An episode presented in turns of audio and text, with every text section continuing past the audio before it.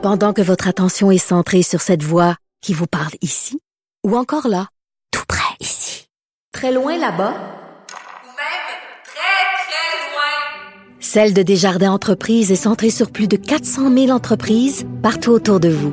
Depuis plus de 120 ans, nos équipes dédiées accompagnent les entrepreneurs d'ici à chaque étape pour qu'ils puissent rester centrés sur ce qui compte, la croissance de leur entreprise.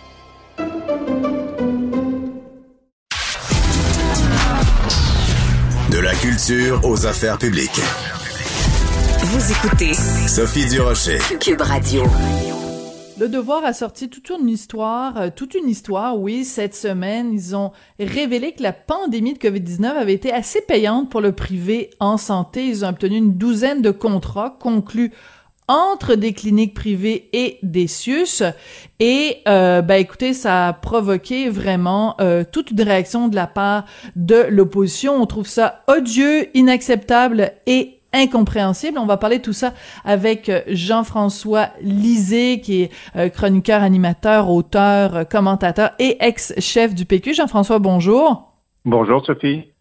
Alors, explique-nous un peu cette histoire-là du devoir, une augmentation donc de 15 des, de la marge de profit des cliniques privées.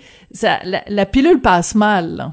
Exact. Et puis même, écoutez, Gaétan Barrette, qui est, un, des, architectes de l'augmentation euh, scandaleuse de la rémunération des médecins spécialistes, euh, lui-même trouve que c'est inacceptable et que c'est un cadeau de Noël de leur donner parce que normalement, la marge de profit dans les contrats, c'est de 10% puis là, ils ont donné 15 Mm. Euh, et je trouve ça paradoxal parce que, évidemment, c'est pas problématique le fait qu'en période de pandémie et de délestage des, chirurgies euh, dans, dans, les hôpitaux, on maximise l'utilisation des cliniques privées pour mm-hmm. essayer de répondre aux besoins. Ça, c'est pas, pas le problème. Le, le problème, c'est pas l'existence des contrats. Le problème, c'est que, encore une fois, euh, il y a une surenchère pour la rémunération des médecins. C'est-à-dire que même en période de pénurie, même en période où on a besoin que, tout le monde soit sur le pont pour travailler de concert, les spécialistes réussissent à euh, se faire donner davantage d'argent que d'habitude et que le gouvernement accepte ça. Et mm-hmm. euh, cet événement-là ne fait que s'ajouter. Récemment aussi, on voyait que malgré l'entente qui avait été euh, conclue l'an dernier pour essayer de trouver 400 millions de dollars d'économies dans euh, la euh, l'enveloppe de rémunération des médecins, ils n'avaient pas trouvé ces 400 millions-là. Mais là encore, la, pandémie a un, petit peu le dos, le dos large. Le dos large, oui.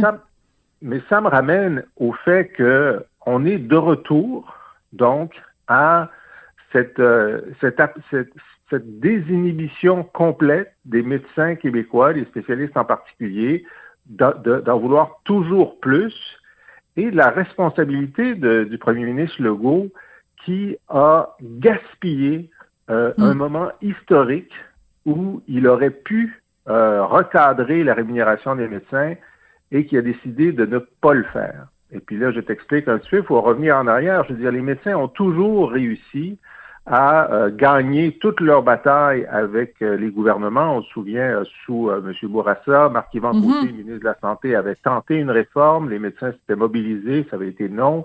François Legault, quand il avait été ministre de la Santé sous Lucien Bouchard, avait eu le même problème. Il avait dû reculer. Mais pour la première, parce que l'opinion publique était très favorable aux médecins, peu importe les conditions salariales dont on discutait. Mais petit à petit, avec toutes ces histoires de primes complètement ridicules, la prime à la jaquette, la prime pour arriver à l'heure, ben la prime pour avoir pour inscrire des, des, patients même si on les voyait pas, euh, là, l'opinion publique s'est renversée contre les médecins. L'augmentation, évidemment, de leur rémunération de plus de 40% en quelques années, euh, alors que le, réseau de la santé était, euh, en difficulté, a, contribué à ça. Et donc, lors de l'élection de 2018, en fait, M. Legault euh, s'engageait à retirer un milliard de dollars par année à la rémunération des médecins qui avait été négociée par des libéraux. Nous, on s'engageait à, aller plus loin, c'est-à-dire à geler pour un très grand nombre d'années la rémunération, donc à annuler les augmentations qui avaient été promises. QS était à peu près dans, dans, dans, dans le même état d'esprit. Et les libéraux avaient tellement honte de ce qu'ils avaient fait qu'ils promettaient que s'ils étaient réélus, Gaétan Barrette ne serait pas ministre de la, Santé. Alors, imaginez, hein? Donc, il y avait, il y avait une possibilité d'action pour la première fois en plusieurs décennies. Et même au sein des médecins, il y avait 1000 médecins et étudiants en médecine qui avaient signé une pétition en disant on les veut pas, ces augmentations-là. Alors, il y avait même la faiblesse à l'intérieur de leur rapport de force. Et là, M. Legault, donc, il avait cette capacité historique de recadrer les choses, il a laissé tomber. Il l'a pas fait. Et, euh, et c'est extrêmement euh, dommage. D'ailleurs, au moment où, où l'entente a été réalisée, Madame Diane Franqueur, la présidente de la Fédération des spécialistes, a dit c'est le plus beau jour de mon mandat. Ben, c'est pas mal sûr que c'est pas mal sûr que tu as gagné si c'est le plus beau jour de ton mandat. M. Legault a essayé de dire qu'il avait atteint son objectif, ce qui était un grand mensonge. Et là, donc, les, médecins, euh, ils ont eu peur. Après l'élection de 2018, ils pensaient qu'ils allaient devoir faire un compromis très important. Ils n'ont pas eu à le faire. Et là, on est de retour à la situation antérieure. Et moi, je trouve que c'est scandaleux que M. Legault ait gaspillé le rapport de force qui avait été créé et euh, qui a fait en sorte là, de, de, de, redonner la pôle aux, médecins. Et on voit euh, que ça continue avec euh, euh avec le, leur donner 15% dans les cliniques privées plutôt que 10% qui était la norme. Puis on pouvait même trouver que 10% c'était trop élevé. Il ne devrait pas y avoir mm-hmm. de, de, de, profit euh, dans, dans, ces milieux-là. Et je ne sais pas si tu te souviens, ben, pendant des années, on a, on a dit, ben, en plus de tout le reste, la cerise sur le Sunday, c'est que les médecins ont pu s'incorporer. Ben et donc, euh, ça coûte quelques centaines de millions de plus. Enfin, ça leur donne quelques centaines de millions de plus le fait qu'ils soient incorporés, alors que ils ont, euh, en fait, ce sont des, ce sont des sous-contractants de l'État et euh, ils ont euh, un marché captif, donc ils sont pas du tout en, train de se, compétitionner pour essayer d'avoir la clientèle. Et euh, M. Legault, comme les autres partis d'opposition, avait dit on va on va abolir ça. Et là, on ne le voit pas. Ce n'est pas en train d'être fait. Donc, c'est un renversement de situation qui, que moi, je, je blâme beaucoup M. Legault. On comprend que pendant la pandémie, c'était pas le temps de le faire, mais avant mm-hmm. la pandémie, quand c'était le moment, il ne l'a pas fait. Il l'a pas fait. Donc, euh, ben, tu soulèves toutes sortes de points extrêmement euh, importants et euh, on, on, revient quand même à cette affaire-là de, de, du 15% Je trouve que euh, tout le monde, dans ces cas-là, dans les partis d'opposition, pose quand même de très bonnes questions. Quand on a, par exemple, les gens de, de, de QS, Gabriel Nadeau-Dubois, Manon Massé, qui disent, écoutez, euh, du côté des, travailleurs dans le secteur public, est-ce que on peut dire que eux ont fait 15% d'augmentation ou 15% de marge de bénéfices pendant euh, la pandémie? Non.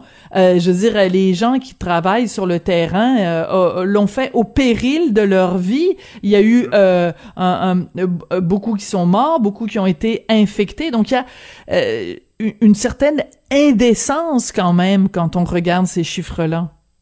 Tout à fait, une indécence. Et bon, on n'est pas, on n'était pas dans la pièce lorsque la négociation a eu lieu. Mais est-ce que quelqu'un, est-ce que du côté de M. Dubé ou du côté des, des, euh, propriétaires de ces, de ces cliniques-là, a dit, ben écoutez, il y a un effort national qui est demandé en ce moment. On ne va pas surcharger pendant la pandémie. S'il y a un moment où on ne va pas surcharger, c'est pendant la pandémie. Est-ce que cette conversation-là a eu lieu? Est-ce que le bien, hmm. le bien commun, est-ce que le service public, de hmm. toute évidence, ne fait plus partie de la conversation? Euh, ce, qui, ce qui arrive le premier, c'est le profit. Et moi, pendant euh, quelques années, quand j'étais dans l'opposition, j'étais euh, j'étais avec Diane Lamar euh, dans, dans, toutes les commissions parlementaires sur la santé. Et j'étais scandalisé par cette course, cette avidité du gain. Et j'avais dans une commission parlementaire un prof de, de, de, l'Université de Montréal en, en médecine, puis qui, qui était assez âgé. Puis je lui ai dit, écoutez, est-ce que je peux vous poser une question? Vos étudiants là, qui sont en médecine, est-ce qu'ils parlent de leur salaire ou est-ce qu'ils parlent de soigner les gens? Puis il dit, ben, je suis content d'avoir la question parce qu'ils parlent de soigner les gens. Quand ils arrivent en médecine, ils veulent hmm. soigner les gens. Ils sont au courant du salaire qu'ils vont avoir, puis ils savent que c'est un bon salaire, mais c'est pas une, une préoccupation. Et lorsqu'ils entrent dans la profession, la corporation des médecins euh, pour la plupart d'entre eux, en tout cas, distillent un genre de, de, de, culture maximaliste qui, hum. euh, qui les corrompt finalement dans ce sens-là. Je ne dis pas que c'est pas des, des, bons médecins, ils font travaillent très fort et tout ça, mais ça devient une préoccupation qui n'était pas leur vocation. Alors, hum. la, le syndicat Très euh. Hum. fait en sorte de transformer nos médecins qui sont des bons docteurs Welby en euh, Séraphin Poudrier à mesure qu'ils progressent dans la carrière. Mais, mais mais ça peut paraître euh, euh, réducteur, mais je comprends tout à fait euh, ce que tu veux dire et le parallèle que tu fais.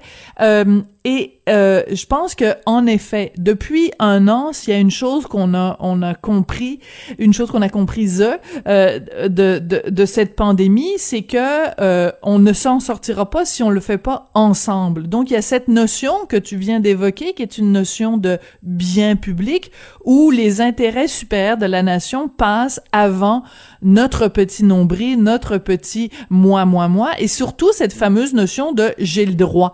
Donc, c'est sûr qu'il y a sûrement des gens dans les cliniques privées qui disent, ben, j'ai le droit à ce, à cette marge de profit, j'ai le droit à ce que ce soit 15 au lieu de 10% mais nous, comme citoyens payeurs, euh, on a le droit aussi de poser la question, est-ce que vous avez vraiment pensé au bien public ou vous avez pensé juste à, à, à, votre bien personnel? Je trouve que ce sont des questions philosophiques euh, qu'on devrait se poser plus souvent et, euh, et, je suis très contente que tu le fasses de cette façon-là. Ben, je te remercie de me donner l'occasion de le faire. Alors, regarde, je vais quand même dire, on, s'était parlé entre nous euh, récemment et avec euh, les auditeurs des salaires exorbitants dans la fonction publique, c'est-à-dire des, dirigeants d'investissement Québec et tout ça. Et là, pour la première fois, dans l'entente qui a été annoncée avant-hier sur Air Canada, le gouvernement hum. fédéral a dit, écoutez, on va, on va vous injecter par prêt et par investissement 6 milliards, 4, 4 milliards et demi sur sept ans, mais en échange, le, C, le, PDG d'Air Canada pourra pas faire plus qu'un million de dollars par année. Et franchement, les bras m'en tombent parce que, bon, ça veut dire que le, PDG précédent, il a gagné 6 millions par année, puis c'était une mauvaise année. Il était censé en gagner 12, il en a gagné juste 6. Mais là, pendant plusieurs années, ça va être seulement 1 million. Et je, mm. je, dis, mais je sais, mais je dis bravo c'est la première fois, même Obama avait pas osé faire ça lorsqu'il mm. avait sauvé les banques américaines. Et là, le gouvernement canadien, puis c'est Michael Sebia qui a fait la négociation, c'est le, le sous-ministre des Finances, a dit, écoutez, dans le contexte actuel, on va vous obliger à gagner juste un million par année jusqu'à ce que le remboursement soit fait. Je trouve, je les applaudis. Je suis pas un fan du gouvernement Trudeau, mais là, vraiment, je les applaudis c'est un excellent signal, c'est un, bon précédent qui est fait pour la suite. Et, euh, c'est ça qu'il faut faire. Et, c'est le bien commun. Écoutez, l'argent des Canadiens va être utilisé pour sauver votre entreprise. Il est important de la sauver pour euh, l'industrie euh, parce qu'on on, s'en sert. Là, c'est pas c'est pas un colis fichet, c'est essentiel à l'économie canadienne. On va faire la même chose avec Air Transat qu'avec WestJet.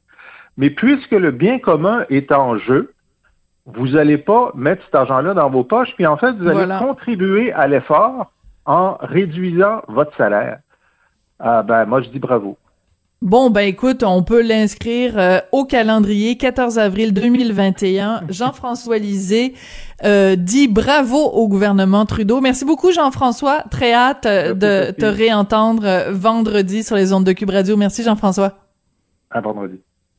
Eh ben voilà, l'émission est terminée. Merci beaucoup d'avoir été là. Merci à Jean-François Roy à la mise en onde et à la réalisation. Merci aussi à William Boivin à la recherche. Ben écoutez, qu'est-ce que je retiens de cette émission? Un, des policiers désarmés devant des jeunes de 14-15 ans qui, eux, sont armés jusqu'aux dents? Hmm, penserais pas. On se laissera là-dessus. On se reparle demain.